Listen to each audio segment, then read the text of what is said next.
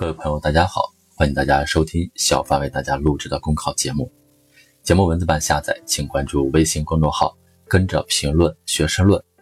本期话题为“一带一路”上敦煌的昨天、今天。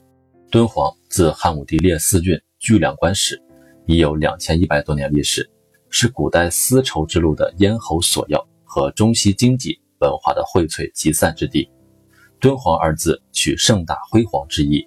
与繁荣昌盛之愿，它也是首批中国历史文化名城，拥有包括莫高窟、玉门关、悬泉置三处世界文化遗产在内的二百六十五处文物点，是丝绸之路历史记忆最为清晰、文化遗存最为丰富的城市。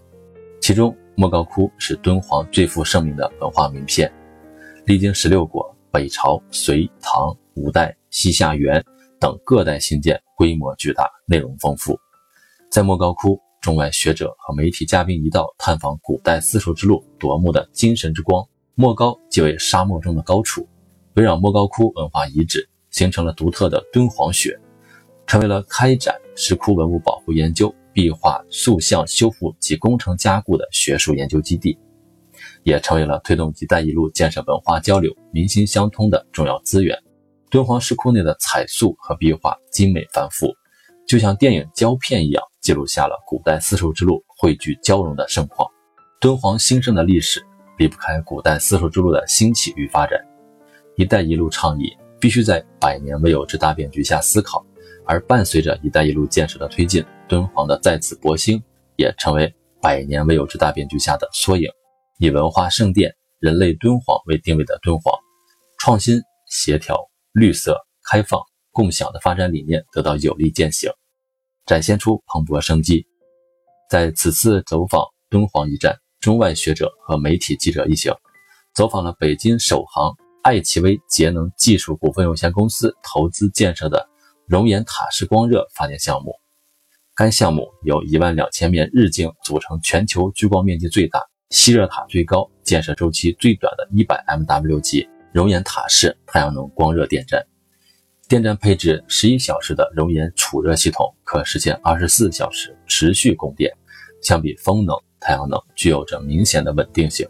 伴随着“一带一路”建设，这一光热发电技术得以在世界各地兴建与发展，造福“一带一路”国家。丝路兴，敦煌兴。随着“一带一路”倡议的提出，敦煌不断践行着丝路精神，不仅对传统丝路文化进行着再挖掘，同时通过实践创新驱动战略，推进人才。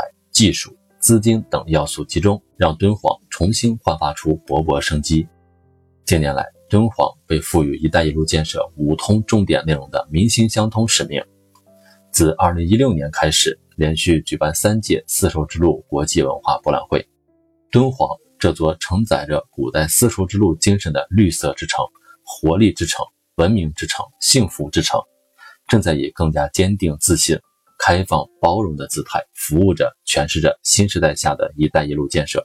这篇文章主要介绍一下敦煌的历史，以及敦煌它的一些在一带一路的框架下，敦煌是怎么去发展的。整篇这个文章，我们只是去了解两个东西：第一个，了解一下历史；第二个，可以从中学习一些词汇或者句子。比如说，建设文化交流、民心相通的重要资源。其实民心相通和文化交流写文化的时候都是可以去使用的。再有就是当中提到了敦煌的定位是文化盛典、人类敦煌，那这也是常识题当中可能会出现的。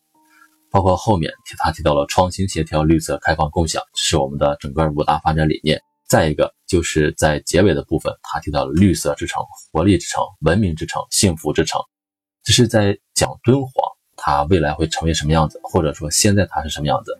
那么这四个城呢，它不仅是敦煌可以适用，那其他的一些城市都是可以适用的。比如说北京，就是活力之城、绿色之城、文明之城、幸福之城啊。比如说广州也可以这样去说啊。当然，广州那边它更多是一些创新之城、活力之城啊，更多一些啊。结合当地的特色，大家可以去了解一下，我们将来会用到什么地方。那么像这些内容啊，你你摘抄到一个词的时候。你一定要去想一想，这个词我将来会用在什么地方。如果说这个词你摘抄出来了，你压根就没有使用的话，或者你也不知道该用在什么地方，我觉得这样子你就不要去摘取了，没有用啊，摘取完之后反而在浪费时间。本节目所选文章均来自人民日报、求是网、学习强国。申论复习，请关注微信公众号，跟着评论学申论。